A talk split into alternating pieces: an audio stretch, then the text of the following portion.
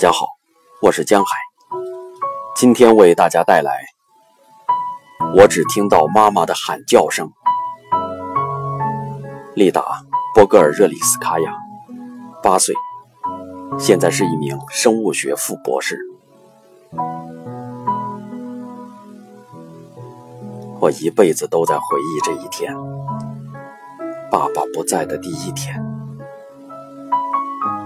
我们想睡觉，妈妈大清早就招呼起了我们。她说：“打仗了，哪儿还敢睡觉啊？赶紧收拾东西上路。”还没觉得害怕，大家都看看爸爸。我们的爸爸表现得很平静，像以往一样。他是一名党务工作者。妈妈说：“每个人都要随身带些什么东西。”我没有想到要拿什么。小妹妹抓起一个布娃娃，妈妈抱着我们的小弟弟，爸爸已经在催促我们赶紧出发了。我忘记说了，我们住在科布林市，距离布列斯特不远。这就是为什么战争开始第一天就打到了我们这里。人们都还没来得及明白过来。成年人几乎都不交谈，默默地走着，骑在马上一言不发。这让人感觉到了某种恐惧。人们向前走着，走着，好多好多人，可是都不说话。当爸爸追赶上我们，我们才稍稍平静了些。爸爸在我们家里是主心骨，因为妈妈很年轻。她十六岁就嫁给了爸爸，她甚至都不会做饭，而爸爸呢，是个孤儿，什么都会做。我记得我们全家人都很喜欢爸爸有空的时候给我们做些好吃的东西。这一天对于我们来说简直就像过节一样。到现在我都觉得。没有什么东西比爸爸熬的碎麦粥更可口的了。他不在我们身边，我们走了多久，就等了他多久。打仗的时候，如果爸爸不在身边，我们想都不敢想。这就是我们一家人。我们逃难的车队很庞大，走得非常缓慢，有时候。大家会停下来望着天空，目光寻找着，看有没有我们的飞机，徒劳地寻找着。中午，我们看见了一支不知哪里来的军队，他们骑在马上，穿着崭新的红军军服，那些马都长得膘肥体壮，个头很大。谁也没有猜出来。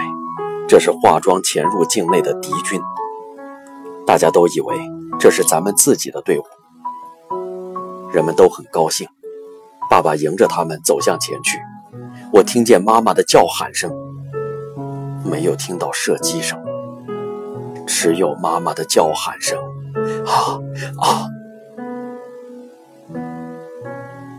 是妈妈的声音，这还是不是妈妈的声音呢？妈妈的，我记得，这些军人甚至没有从自己的坐骑上下来。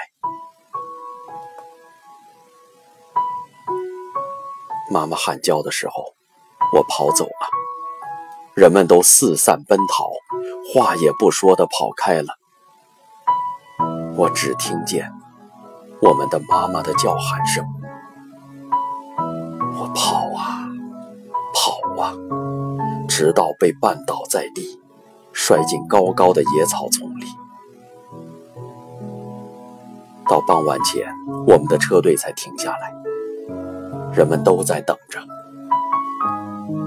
当天色黑下来时，我们大家都返回了这个地方。妈妈一个人坐在那里，等待着。有人说：“你们看看，她头发都白了。”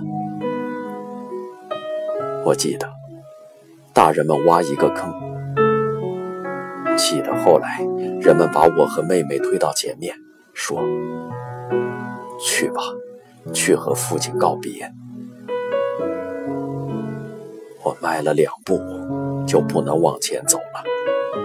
我坐在了地上，妹妹也坐到了我的身边。弟弟睡着了，他还太小，什么也不懂。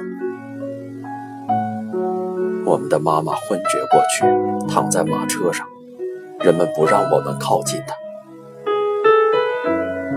就这样，我们的家人都没有能够看到死去的爸爸，谁也不记得他死去的样子。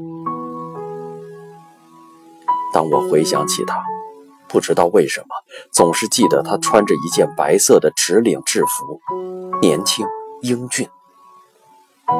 甚至到了现在，我都已经比我们的爸爸岁数大了。我们被疏散到了斯大林格勒州，妈妈在集体农庄里工作。从前什么也不会的妈妈，不会在田里除草、分不清燕麦和小麦的妈妈，成了先进劳动者。我们没有了爸爸，别的人。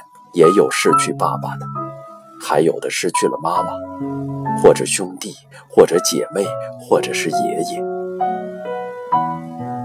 但我们没有感觉到自己是孤儿，人们都疼爱我们，把我们抚养长大。我记得丹尼啊·莫罗佐加阿姨，她的两个孩子都死了，她独自一人生活。他为我们付出了一切，就像我们的妈妈一样。本来都是非亲非故的陌生人，但在战争年代都成了亲人。弟弟长大后说：“我们虽然没有爸爸，但是我们有两个妈妈，我们的妈妈和丹尼亚阿姨。”我们就这样长大了，跟着两个。三个妈妈长大了，我还记得，我们走在疏散的路上，被敌人的飞机轰炸，我们跑着躲藏。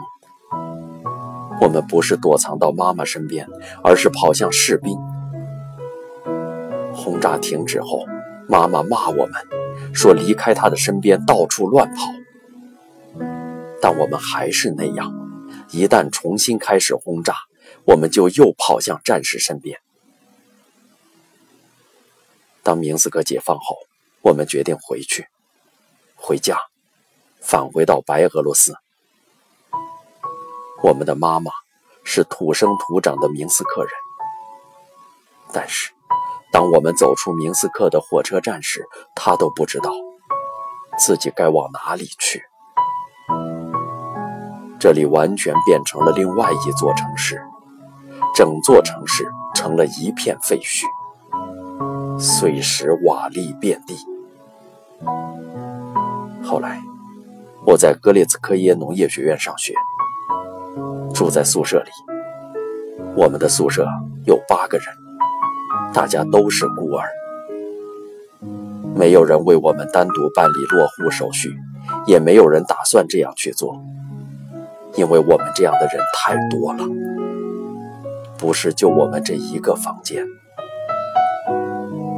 我记得深夜时我们哭喊，我会从单人床上跳起来去拍打房门，四处躲藏。女伴们找回了我，我开始哭，他们也跟着哭，整个房间一片嚎啕。清晨，我们又得去上课，去听讲。有一天，我在大街上遇到一个男人，他长得像爸爸。我跟随在他的后面，走了很久。没有见到爸爸死去的样子啊。